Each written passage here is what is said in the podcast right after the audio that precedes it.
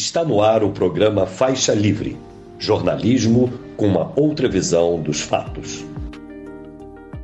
Olá, bom dia. Bom dia a você que está conosco nesta segunda-feira, 14 de agosto do ano de 2023, iniciando mais uma semana no programa Faixa Livre.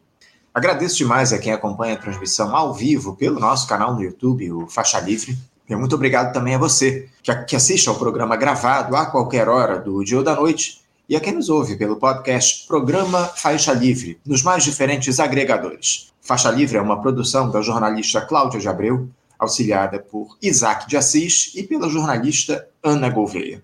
Semana começa aí com a repercussão naquela descoberta pela Polícia Federal do escândalo das joias envolvendo o ex-presidente Jair Bolsonaro, só que agora em um outro patamar, com a acusação de organização criminosa de que essa, essa turma teria tentado vender ao menos quatro conjuntos de bens que somam aproximadamente um milhão de reais.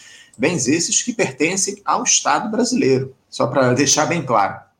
Além das figuras já conhecidas, surgiu o nome do pai do coronel Mauro Cid, o general Mauro Lorena Cid, foi identificado em uma das cenas mais, mais patéticas, digna aí dos irmãos Metralha, tendo seu rosto refletido em uma das peças que ele fotografou para pôr à venda.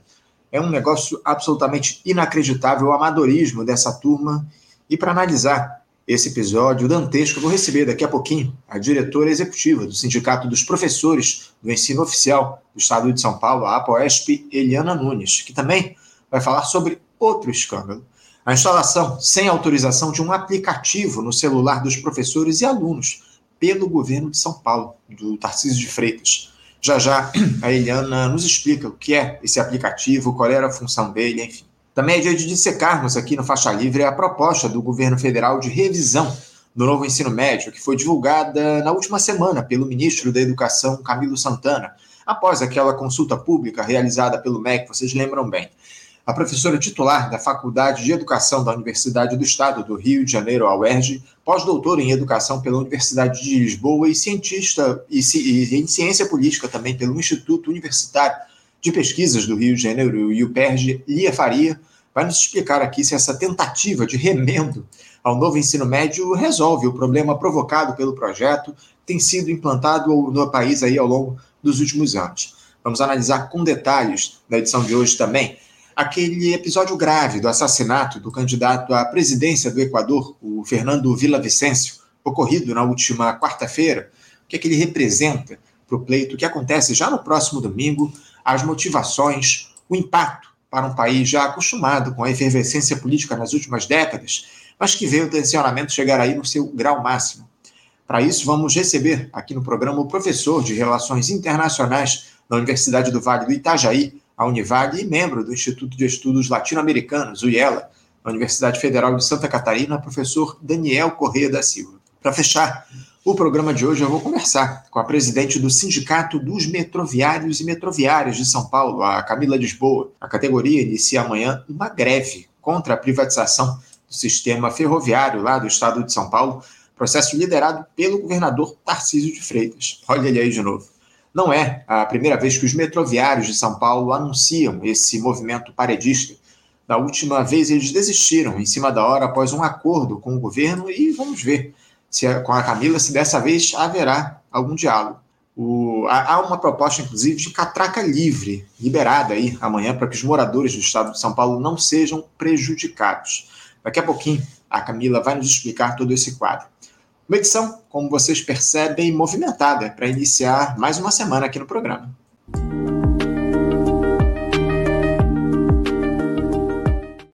Eu saúdo do outro lado da tela a nossa primeira entrevistada, que já nos aguarda aqui, como eu citei, a diretora executiva do Sindicato dos Professores do Ensino Oficial do Estado de São Paulo, a APOESP, a POESP Eliana Nunes. Eliana Nunes, bom dia.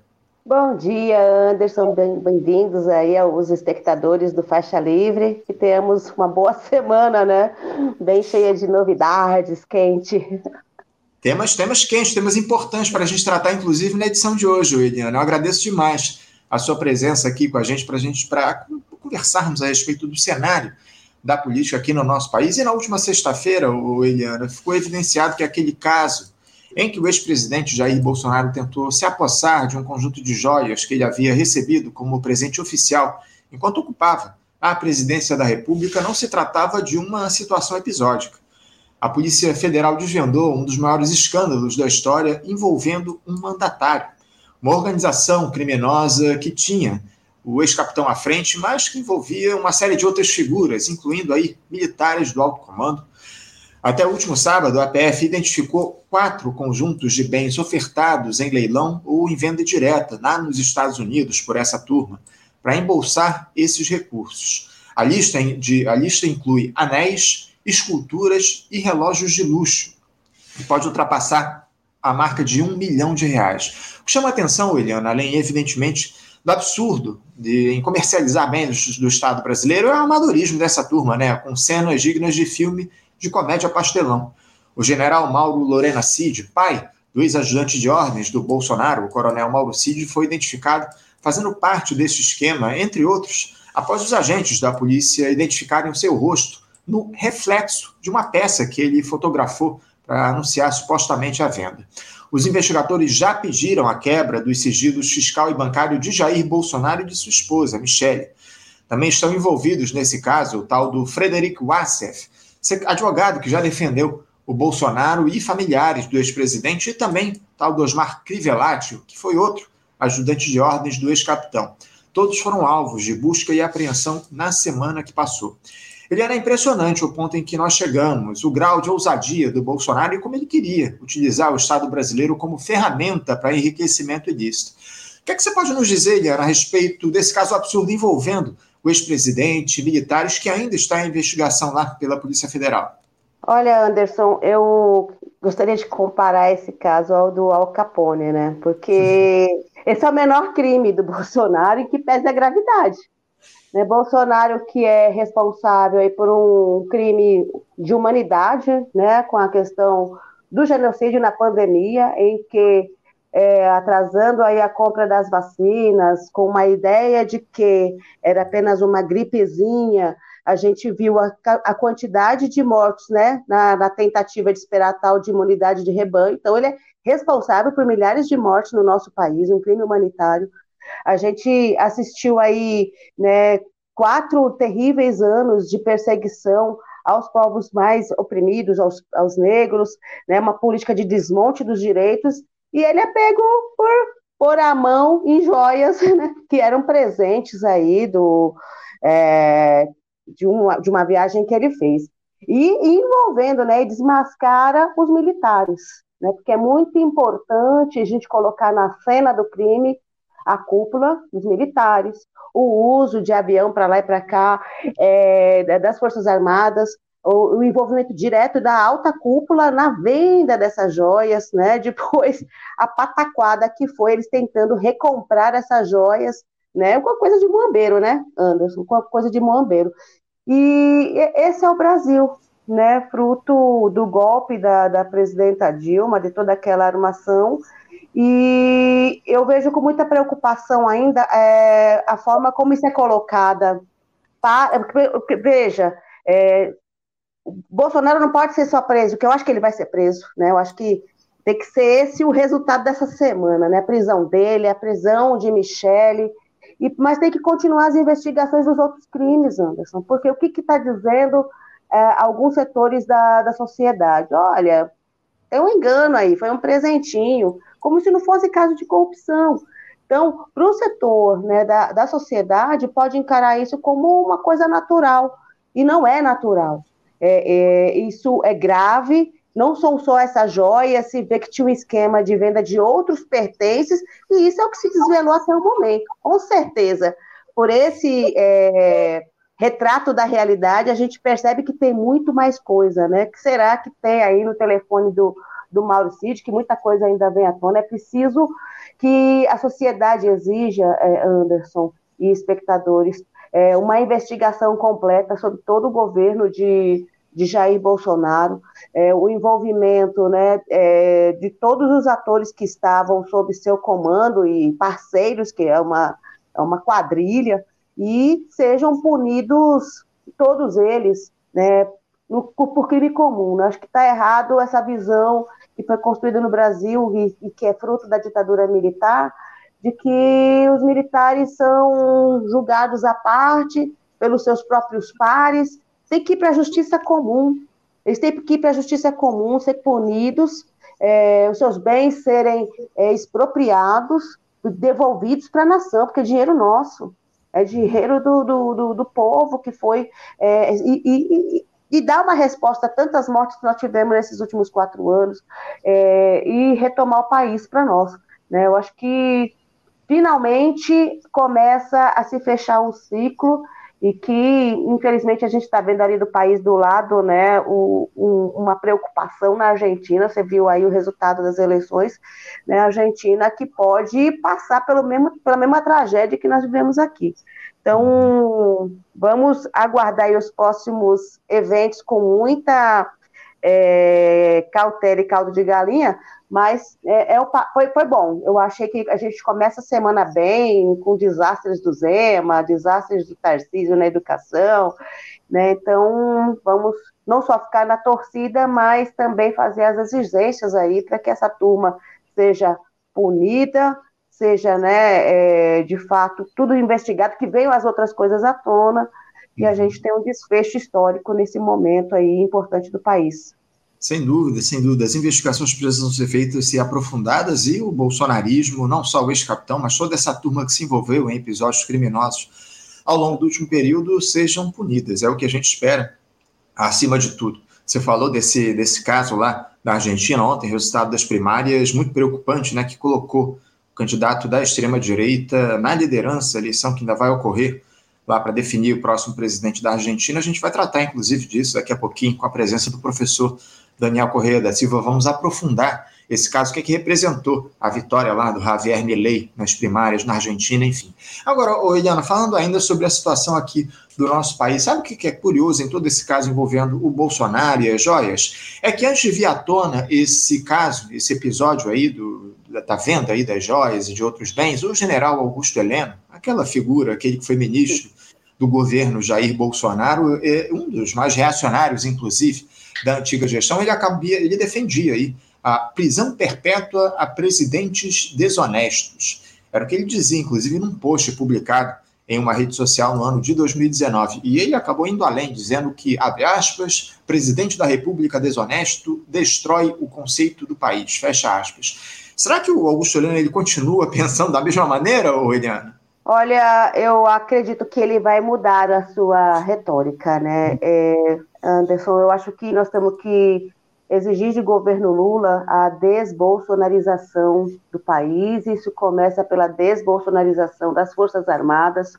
Eu acho que basta, né, dessas vozes ecoarem e serem é, relevantes na, na, nossa sociedade, na uhum. mídia. A gente ouvir esse tipo de coisa como natural.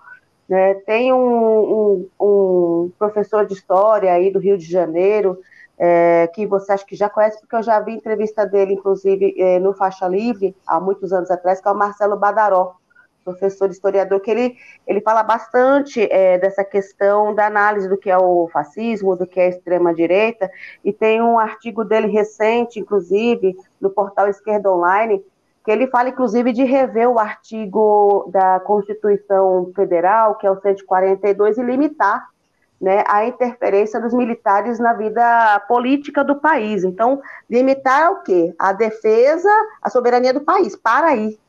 Uhum. Para aí. E tem alguns setores do PT que defendem essa, é, essa emenda à, à, Constituição, mas não vai ser fácil, porque isso não é. O PT é uma, né, é uma coxa de retalhos. A gente sabe que é, essas vozes nem sempre são vitoriosas dentro do partido, mas eu acho que é um tema para a gente discutir é, por que, que os militares têm essa sanha é, em se meter na política, porque, veja, é, o que foi o governo Bolsonaro, mas ainda temos atores né, presentes ainda no espectro social da nossa política, né, você traz aí a voz do, do Augusto Heleno, e são setores que acumularam cargos no último governo, é, você sabe que não tem teto para eles, Anderson. Eles te, chegam a ter salários de 100 mil reais quando eles acumulam a função de militar e ocupando cargos no governo. Todo mundo tem teto no país, menos os militares, tem que acabar né? É, é, isso é, é, dano ao erário público.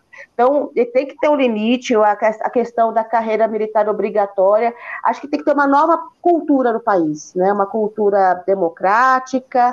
Uh, nós não temos guerra no país há muitos anos, acho que quantos séculos. Por que, que tem esse peso militar no país e essas vozes ecoam tanto?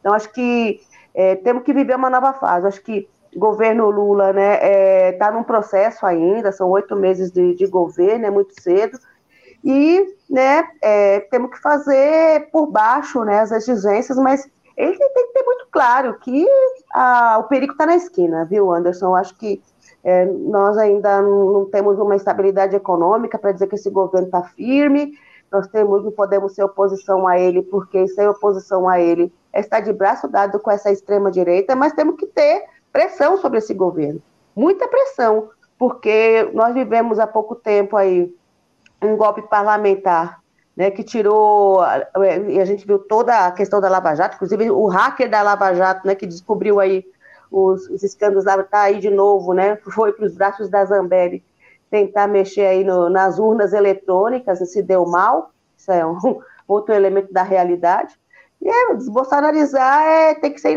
iniciativa do governo. Então, acho que tem que ter uma grande pressão é, da sociedade né, para que isso aconteça o mais rápido possível. Grande pressão, acima de tudo, Eliana, mas infelizmente não é o que a gente tem visto ao longo dos últimos anos, especialmente por parte da esquerda. Né? Como você colocou aí, a extrema-direita é, tomou conta do debate público aqui no nosso país, é basicamente a força que vai às ruas nos últimos anos aqui no Brasil é a extrema-direita, de fato. A esquerda muito pouco ocupa a, a, a, as ruas aí para fazer manifestações, para fazer diálogos com os mais diferentes governos. Enfim, eu tenho feito essa discussão com muita profundidade ao longo dos últimos tempos aqui, a capacidade da esquerda de promover mobilizações do país em busca de melhorias, né? Enfim, é, é muito grave todo o quadro, especialmente para o nosso campo da esquerda aqui no nosso país. Agora, ô Eliana, o, o fato é que a bolha bolsonarista, de alguma forma, depois desse caso aí, desse, da divulgação desse escândalo do Bolsonaro, ela está em silêncio, né? tanto nas redes como no Congresso Nacional. Os apoiadores do ex-capitão não se posicionaram ainda em relação a mais esse episódio criminoso envolvendo supostamente o Jair Bolsonaro. Helena, eh, por mais que nós da esquerda entendamos que casos como esse provoquem danos muito fortes à imagem dos envolvidos, Será que os eleitores da extrema-direita, por que não dizer os próprios neoliberais, funcionam também dessa forma? Ou seja, será que em um cenário de oportunidade, essa turma vai deixar de apoiar figuras ligadas ao ex-capitão, caso não surja um postulante, digamos assim, mais moderado? Porque, por mais que o Tarcísio de Freitas estivesse, de alguma forma, tentando se descolar do bolsonarismo, as digitais do extremismo em sua atuação política estão mais do que claras. O que, que, motiva o apoio desses eleitores, Eliana, a esse ou aquele personagem no nosso país? Eu acho que as ideias bolsonaristas ganharam muito, muita força, né? Então, acho que o Brasil ele tem um, um histórico aí de da própria escravidão, né? Uma, um histórico muito reacionário e ele veio à tona, sempre esteve aí e veio à tona, né? Ganhou eco através de figuras como o Bolsonaro, mas não só ele, de outros atores também. Você vê o Zema, né, falando que quem trabalha é a turma do Sudeste e do Sul, ou seja, né, colocando um, uma imagem preconceituosa em relação aos povos do Norte e do Nordeste como preguiçosos, como se eles não produzissem para a economia. E por mais que seja importante né, esse desmonte, né, des, esse desmascarar da figura do Bolsonaro, inclusive das figuras atreladas a ele, eu vejo ainda com muita força as ideias. Então, essas ideias que estão através, defendidas pelas igrejas é, neopentecostais, é, e elas estão permeadas nas, nas escolas, é, nos bairros, nos, nos, locais de trabalho. Eu tiro pela minha unidade escolar, né, onde eu trabalho, nas escolas ao lado, né, o bolsonarismo é muito forte, né, não foi assim, ah, foram outras pessoas que votaram no Tarcísio, não foram professores que votaram no Tarcísio, sabendo que tinha uma ameaça de é, Renato Feder, que vinha do Paraná, ser secretário da Educação, as pessoas mesmo assim, a gente alertando dos perigos, professores, votaram no Tarcísio. e, e não vejo arrependimento, viu, Anderson? Não Sim. vejo. Então, as ideias são muito fortes, as pessoas concordam com essa questão do empreendedorismo, do individualismo, é, os preconceitos, né, a homofobia, o racismo, a xenofobia, é, a aporofobia é muito presente nessa sociedade nova. E para desconstruir isso, não vai ser uma tarefa fácil. Quer dizer, você toca na dificuldade de mobilizar a esquerda, e eu concordo, até porque é, a gente viu uma inversão, inclusive, né, na força de trabalho. Hoje nós temos mais informais do que formais. Há um processo de pouca sindicalização dos trabalhadores e por isso a nossa dificuldade de mobilizar é, os, os, trabalhadores, porque é uberização, é precarização, é terceirização, isso impacta né? Se na Argentina você tem 40% dos trabalhadores sindicalizados, no Brasil são apenas 11%. Né? Então, tá aí, eles destruíram né, a nossa, nosso acesso aos trabalhadores, destruíram o, o isso, isso é parte do governo Temer. Né, tá com a reforma trabalhista, né, de afastar os trabalhadores de suas entidades. Mas também tem a questão ideológica, então temos que fazer toda uma reconstrução de nos aproximar dos trabalhadores, mesmo esses que não estão sindicalizados, mas também tem que ter uma disputa na sociedade, via educação, via os meios de comunicação, esses alternativos, como, reivindicam muito, né, programas como esse Faixa Livre, e isso tem que ser mais, é, como é que a gente faz para isso chegar aos trabalhadores, que é a nossa grande é, tarefa, né, a tarefa da, nossos, né, da, nossa, da, da esquerda, é, fazer a disputa da consciência e chegar nos trabalhadores. Trabalho de base não é uma coisa fácil de fazer. Trabalho de base não se inventa, né? Tem que, é, inclusive, a partir desses aparatos da tecnologia, né, a gente chegar né, com melhor qualidade, porque quem está fazendo isso é o bolsonarismo. É a uhum. extrema-direita, não somos nós. Então, eu não vejo que seja assim, ah, prendeu o Bolsonaro, está resolvido, não. Prendeu a Carla Zambelli, não está resolvido. A extrema-direita está aí, o militarismo, né, as Forças Armadas têm peso, têm voz na sociedade, e, e, e, esse é o grande tema da realidade. É muito peso, né, Eliano? O bolsonarismo né, tem muito peso na realidade política e social do nosso país, lamentavelmente, como você muito bem observa aqui na tua resposta. Agora, você vê o governo Lula, Eliana, capaz de capitalizar politicamente desses escândalos aí do Jair Bolsonaro, eu tenho lá minhas preocupações em relação a isso, porque politicamente a gestão petista, Eliana, ela faz, fez a escolha de seguir com aqueles acordos espúrios com o Centrão no Congresso Nacional por governabilidade. Isso, de fato, tem me preocupado bastante. Será que, a partir disso, será que o brasileiro não vai criar novamente aquela imagem de que todos são iguais, não passa de mais do mesmo, incentivando aquela retórica antipolítica que o Bolsonaro tentou encampar? Podemos entrar em uma nova onda anticorrupção que acabou trazendo danos incomensuráveis ao país, produzindo inclusive o próprio bolsonarismo? Eu acredito que é muito cedo para a gente dizer, né? Mas eu acho que está a tarefa da esquerda de aproveitar o momento.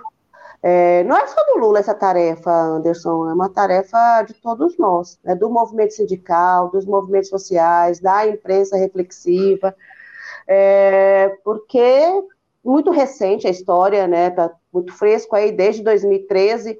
Inclusive uma parte da esquerda entrou nessa vibe aí de né, sem bandeira e sem partido, e se, e, se, e se terminou se prejudicando, e foi parte do, da confusão política que nós assistimos e que levou tanto a queda da Dilma, quanto a, a, a eleição de Zema, que é o cara que não é político, a eleição de Dória, que não é político, é, o Tarcísio, que é o militar, que não é político, né, então a gente tem que fazer essa disputa. Eu acho que o setor da educação, inclusive, é fundamental, nessa seara.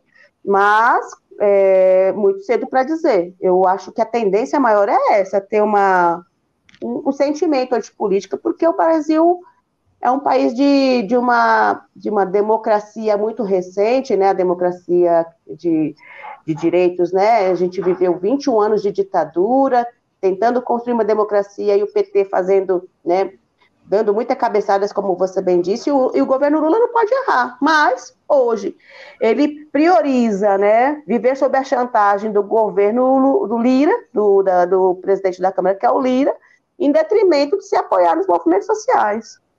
o Lula tem uma autoridade sobre o movimento social, através do MST, através da CUT, da CMP, né? Precisa ele pessoalmente chamar os movimentos, né? Mas se os, esses movimentos que apoiaram o Lula entrarem em cena, CUT como a maior sindica, a central sindical é, que a gente conhece no mundo, né? Uma das maiores do mundo, não é a maior do mundo, porque tem a da Bolívia, é, mas é importante, você tem o, o próprio partido enraizado e tem que se, se utilizar disso, né, para fazer um governo, como diz Valério Acari, a quente, né, sob pressão da, da, dos trabalhadores. E aí reverter a correlação de forças que hoje está desfavorável para a classe trabalhadora. Quem consegue mobilizar hoje, mais facilmente, é a extrema-direita, através da, das marchas da família, né, e e nós temos mais dificuldade de colocar 5 mil, 10 mil, 100 mil nas ruas do que a extrema-direita, com o chamado via as igrejas, e sei lá, né, se esse setor bolsonarista, que eram os patriotas financiados na porta dos quartéis, né, desde o período Bolsonaro, às vésperas das, das eleições, a gente, a gente não pode brincar. Eu acho hum. que temos que apostar nesse caminho aí de é, Lula não, tá, não, não, não ser da chantagem de Lira, ouça as massas populares. E aí, aqui do lado de cá, os trabalhadores têm que se articular através do que nós temos, nossos instrumentos, né? Como fizemos no, no, período anterior às eleições, que é juntar a Frente Brasil Popular, a Frente Povo Sem Medo, os movimentos sociais e começar a tirar datas unitárias. Não dá para os metroviários ficar sozinhos em São Paulo fazendo greve. Nós temos que juntar essas lutas todas, da educação em São Paulo, né, das lutas contra as chacinas, tem que juntar tudo num só movimento e exigir que seja é, colocado em pauta aquilo que foi prometido nas eleições. A gente quer aquela pauta. Os direitos, o emprego, o salário, uma economia que gera empregos, moradia e com pressão popular. Se, fa, se a gente ficar na vibe de ficar na chantagem do Lira, esse não é o melhor caminho para o Lula, não. Aí tende é, a uma, a, é uma esquina bem perigosa da história essa. Agora, Eliana, esse processo que está em curso atualmente do Lula buscando governabilidade pelos acordos, pela ampliação da sua base, ele de alguma forma não foi uma escolha feita pelo presidente da República, esse processo não foi gestado durante a campanha eleitoral, porque, sinceramente, Eliana, o Lula em nenhum momento saiu às ruas pelo fora Bolsonaro ao longo dos últimos quatro anos. Essa é a verdade. É, é bem verdade que durante um período ele esteve preso injustamente. É preciso registrar isso. Mas por outro lado, o Lula não liderou um movimento pelo Fora Bolsonaro, ele apostou justamente na disputa eleitoral para ganhar as eleições e nos acordos espúrios. Não por acaso ele colocou Geraldo Alckmin aí como vice-presidente nessa grande aliança, enfim. Você acha que isso não é, acima de tudo, uma escolha feita pelo presidente da República de não mobilizar a população em torno de um projeto popular? Ó, eu tenho aqui uma mensagem do Rodrigo, ele diz aqui, ó. É, o udenismo tomou conta do discurso da esquerda, relegando a pauta da soberania nacional e popular como secundária. Você acha que é, é, essa, essa ideia de se buscar as alianças, de se buscar a governabilidade pelos acordos no parlamento não foi, acima de tudo, uma escolha feita pelo presidente Lula? Olha, Anderson, eu vejo que o Lula é isso, certo? É, Lula é, é, isso, ele desde o primeiro, da sua primeira gestão, não, foi, não é o governo que é o de hoje, que hoje é uma frente amplíssima, inclusive, né, com o Alckmin, que foi aqui de São Paulo, é, nosso ex-governador, é, o Lula é isso, mas era a alternativa que tinha, né, então, eu, eu não sei se você sabe, eu sou militante do PSOL, né, Partido Socialismo e Liberdade, é, e o que, que nós vimos no, no, cenário anterior. É verdade que o PT não entrou com toda a força que tinha né, para tentar derrubar o Bolsonaro é, e garantiu que ele chegasse até o fim do governo. É, e essas são as contradições que nós temos na realidade brasileira, infelizmente, né? Mas chegamos nessa situação, infelizmente, desse jeito, e foi e quase que não se elege. Lula quase não se elege, foi por 2 milhões de votos. Uhum. Certo? É, então, o que nós temos hoje é um governo que precisa se fortalecer, sabemos de todas essas contradições, e inclusive da nossa dificuldade enquanto classe trabalhadora de colocar a classe trabalhadora em, em movimento para poder exigir que esse governo é, faça o que prometeu na campanha, aquilo que eu disse anteriormente. Agora, eu não nego as contradições que tem o governo Lula, mas é esse que nós temos e, e é a partir desse que a gente tem que né, é, nos aproveitar para enterrar de vez a extrema-direita. Se não, se esse governo for derrotado agora, é, a volta da extrema-direita ela está aí né, na, na, nossa frente. Então, temos que ser. Não, não acho que tem que ser uma, uma fala de ah, nós temos que ser responsáveis e aceitar tudo que o Lula faz. Não, acho que tem que ter crítica, né, aonde acerta, acerta, por exemplo, que quando aumenta o salário é importante, quando faz mudanças importantes. A gente quer a revogação da reforma do ensino médio, ainda não foi revogada, mas teve mudanças, né? Foi, é, tá melhor do que estava antes, vai voltar aí uma carga horária melhor que possibilita a gente pôr para trás aquela história dos itinerários formativos que deforma, não forma ninguém. Então, uhum. pequenos avanços. Para arrancar mais, nós vamos ter que mudar a correlação de forças. Né? E isso é o que está na ordem do dia. A gente vive um momento de uma correlação de forças muito difícil, de um governo cheio de contradições, uma maioria no, no, no Congresso Nacional né, que coloca, dá um poder enorme à Lira, e coloca o Lula nas cordas, né? Eu acho que quem tem que tirar o Lula das cordas, com a ajuda dele, somos nós. E uhum. não está fácil, mas nós tem que ser esse o nosso movimento. Sim, a, a, gente vai inclusive discutir, debater daqui a pouquinho, na, na, sequência, essa questão da reforma do ensino médio, né? Na verdade, o que surgiu na última semana foi uma proposta que o MEC, o Ministério da Educação, é, colocou na praça a partir da consulta pública que foi feita ao longo dos últimos meses aqui no nosso país. Evidentemente que não está definido que isso vai ser implementado, isso vai ser discutido e levado ao Congresso Nacional, inclusive, para discussão. Eu tenho, sinceramente, tenho lá minhas dúvidas se até mesmo esses pequenos avanços foram colocados aí na proposta vão na, na proposta vão ser implementados aí por esse Congresso Nacional reacionário, enfim acima de tudo, cada vez mais interessado no, no que diz respeito àquilo aos seus próprios interesses. É, a grande questão é essa: a gente não tem um Congresso Nacional alinhado com os interesses populares. Infelizmente, é o que a gente tem observado cada vez mais ao longo dos últimos tempos. E até mesmo essa questão da, da proposta da, de reforma do novo ensino médio tá em, vai ser ainda analisada pelos congressistas. A verdade, como você muito bem colocou, é que gente, esse texto deveria ser revogado, acima de tudo. Né? Mas vamos, vamos aguardar aí, vamos pressionar em torno disso. Mudando um pouquinho de assunto, Eliana, o, o Lula, o presidente, ele esteve aqui no Rio de Janeiro na última semana, quinta e sexta-feira, para, entre outras coisas, lançar o novo programa de aceleração do crescimento, o PAC, em uma cerimônia que ocorreu lá no Teatro Municipal.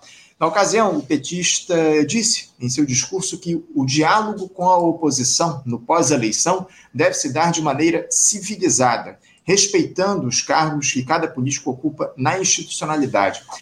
Eliana, eh, quais devem ser os limites da política em um país da periferia do capitalismo como o Brasil?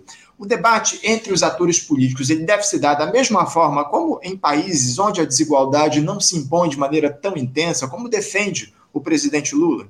Pois é, Anderson. É, a, primeiro que o PAC depende de, né, de ver a questão das verbas. Eu acho que ter uma política de crescimento do país é fundamental para gerar emprego, é fundamental né, para colocar o país numa nova fase de crescimento econômico, econômico né, e ver se esse PIB ele avança e a partir daí a gente possa fazer nossas exigências é, de mais recursos para os para quem, quem precisa, né, de moradia, saúde, educação, mas é, a gente vê que ainda num cenário muito difícil, muito difícil por conta das disputas aí, né? A gente vê a questão das emendas, né, a chantagem de governadores e da, do centrão, é, da própria do próprio setor do agronegócio. E essa é a condição que a gente vê o país, né? Mas de qualquer forma, o que a gente não viu nos últimos quatro anos, né? nenhuma política é, que avançasse para nada de geração de emprego. Então, as obras foram paradas, não se investiu em construção de hospital, não se investiu em construção de universidade. Né? Então, é um passo importante, mas que nós temos que pressionar por mais, né? pressionar por mais, porque de fato essas medidas não podem estar condicionadas às chantagens é, dos setores que há pouco tempo atrás levaram o país é, as mãos da extrema-direita. Então, a gente vê com bons olhos né, as iniciativas de colocar de novo o país é, em crescimento, mas, né, como disse há pouco, se não tiver pressão popular, há um risco de que esses, esse projeto todo não, não vingue do, de forma que a gente, de fato, tire vantagens para a classe trabalhadora. Então, a classe trabalhadora precisa se fazer ouvir mais, e parte disso é a esquerda também tomar para si essas tarefas, né? Mas é, é, é muito cedo, acho que ainda para a gente ter a certeza sobre esse, esse pacto, né? Mas eu não vejo de todo de maus olhos. Mas temos que sair dessa questão das chantagens, Anderson.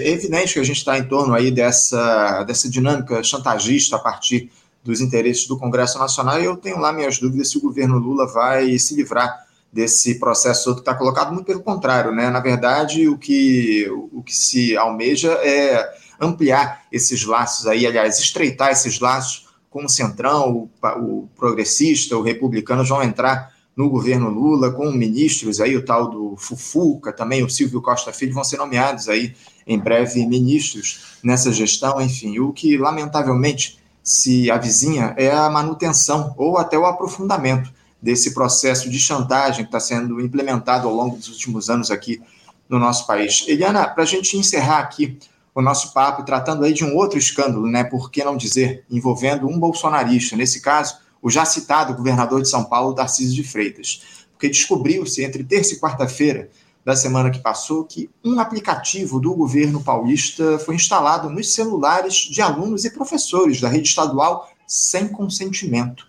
O aplicativo se chama Minha Escola SP e foi lançado no ano de 2018 pelo governo de Márcio França, do PSB. Ele serve para que estudantes e seus responsáveis acompanhem as informações, como notas do boletim escolar e também as faltas registradas. A Secretaria Estadual de Educação, a SEDUC, confirmou que a instalação ocorreu por uma falha de, da área técnica da pasta que diz que instaurou um processo para apurar esse problema. Que história é essa, Eliana? Como é que um aplicativo do governo aparece assim no celular de alunos e professores, enfim? Vocês, docentes aí de São Paulo, estão tomando alguma iniciativa contra essa situação absolutamente inacreditável? Não tem erro nenhum, não, Anderson. É, o mesmo episódio aconteceu no Paraná, no dia 18 de novembro, pelo mesmo ator à frente, que é Renato Feder, que instalou o aplicativo Alura também nos celulares de docentes e de alunos. Então, não tem nenhum equívoco, ninguém está enganado, e dessa apuração não vai dar é nada se não tiver né, cobrança da sociedade, em especial a POSP tem agendada uma manifestação no dia 16 em frente à Secretaria de Educação, que não é só por esse motivo, esse é só mais um motivo. É, o que, que é esse aplicativo, como você bem disse, né? Ele é parte de um pacote de observação e monitoramento de todos, tanto professores como de alunos, porque é, há dois objetivos é, desse processo de plataformização da educação, que a Google, a Microsoft, está ganhando muito porque tem acesso gratuito aos dados né, de professores e alunos, porque ninguém dá nada de graça, né, Anderson? Vamos combinar? Né? E nós estamos aí fornecendo nosso comportamento, nossas curtidas, né? Porque para você acessar as plataformas da Secretaria Escolar é, Digital, você entra ou pela Microsoft ou pela Google, né? Então, a gente sabe muito bem quais são os objetivos, né? Shoshana Zuboff já traz aí o que é o capitalismo da vigilância. E o Feder é sócio da Multilaser, né? Quando depois que ele entrou aí na gestão, já se descobriu aí três contratos, né, que foi feito, né, da empresa de interesse do secretário de Educação. Então, você percebe, né, o cara que os caras que querem privatizar a Sabesp, o metrô e também a educação através das, da, da plataformização. E por último, Anderson, né, o, qual é o, o grande objetivo na prática, né? Ele tem aplicado a prova paulista. A prova paulista é o que vai determinar o índice de aprendizagem dos alunos, e para dizer que os alunos aprenderam mais, é, só se estuda focado nessa prova. Então, os professores não têm mais acesso a livro didático, ele recusou os livros que vinham gratuitamente do governo federal para o estado de São Paulo, porque só pode se estudar através dos slides. O que cai no slide é o que cai na prova. Então, é decoreba. A educação em São Paulo está indo para decoreba. Os alunos são. E para isso que tem que vigiar as aulas dos professores, não sei se você tem conhecimento, mas ele colocou os diretores uhum. para assistir às aulas dos professores, para ver se está dando a aula do slide. Esse slide é o que cai na prova, e o que cai na prova o aluno em tese vai acertar. Né? Então, é discriminatório, é rebaixar a educação, é acabar com a liberdade de cátedra, é desmoralizar a profissão. Por isso que nós vamos ter uma manifestação aí no dia 16 é, de agosto, próxima quarta-feira, pelo Fora Feder. Né? Nós queremos nossos livros didáticos, nós não somos contra a tecnologia, mas nós não queremos ficar refém, queremos a liberdade de cátedra da nossa categoria.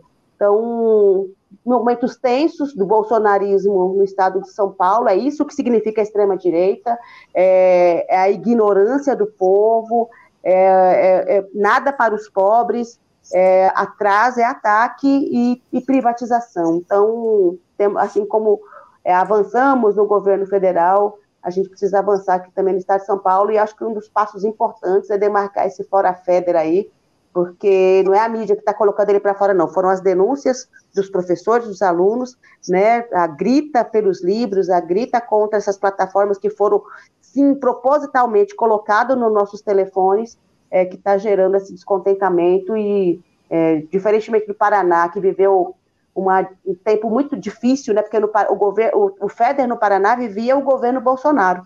Sim. Foi diante do governo Bolsonaro. Então, ele se fortaleceu nisso e diante de uma pandemia. Então, os professores tiveram menos força. Então, agora nós estamos conseguindo gritar mais e em São Paulo ele não vai passar, não. Essa é a nossa expectativa, Anderson. A gente, a gente acompanhou muito de perto, Li, aqui na última, aliás, ô Eliana, aqui na última semana a respeito desse episódio envolvendo os livros didáticos lá aí no estado de São Paulo, enfim, a atuação do secretário Renato Feder, enfim, que não é de hoje, como você muito bem coloca, ele tem todo um, um histórico de ataque a educação pública aqui no nosso país, enfim. Então, na próxima quarta-feira, vocês, docentes aí do Estado de São Paulo, vão realizar uma, um protesto, né, com, pela saída do Renato Feder da Secretaria de Educação pelo Fora Feder na próxima quarta-feira em São Paulo. Qual vai ser o horário e onde é que vai ser essa mobilização, Eliana?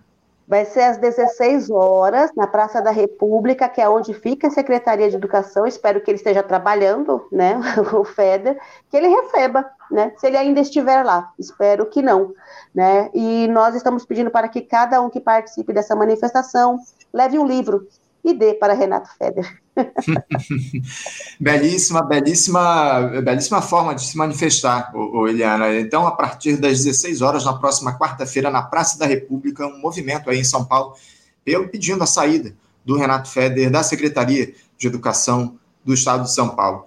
Eliana, eu quero agradecer demais a tua participação, a tua presença aqui conosco no nosso programa. Muito obrigado por ter se disposto a conversar com a gente aqui no Faixa Livre. Eu desejo, acima de tudo, um bom, um bom movimento na próxima quarta-feira, uma mobilização grande aí dos profissionais de educação de São Paulo pela saída do Renato Feder da Secretaria Estadual de Educação. E a gente espera aí que, acima de tudo, essa pressão realizada em cima do governador Tarcísio de Freitas dê resultado. Mais uma vez, Eliana, muito obrigado pela tua participação aqui no Faixa Livre. Eu te desejo uma ótima semana de trabalho e também um, bom protesto aí na próxima quarta-feira. Obrigada, Anderson. Boa semana para nós, com muitas novidades, hein? É isso. Um abraço forte, Eliana. Até a próxima.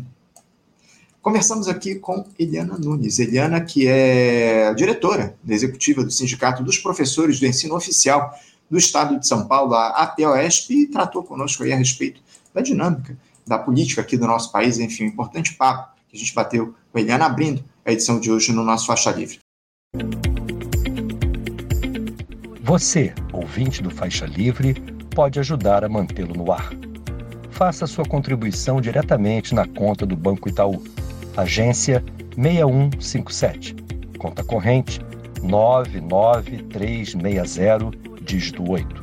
Esta conta encontra-se em nome do Sindicato dos Professores do Município do Rio de Janeiro e região, o Simpro Rio, uma das nossas entidades patrocinadoras, mas seus recursos são destinados exclusivamente para o financiamento do nosso programa. Você pode fazer sua doação de qualquer valor, utilizando também a nossa chave Pix, que é ouvinte@programafaixalivre.com.br. Sua contribuição é fundamental para a manutenção desta trincheira progressista no ar.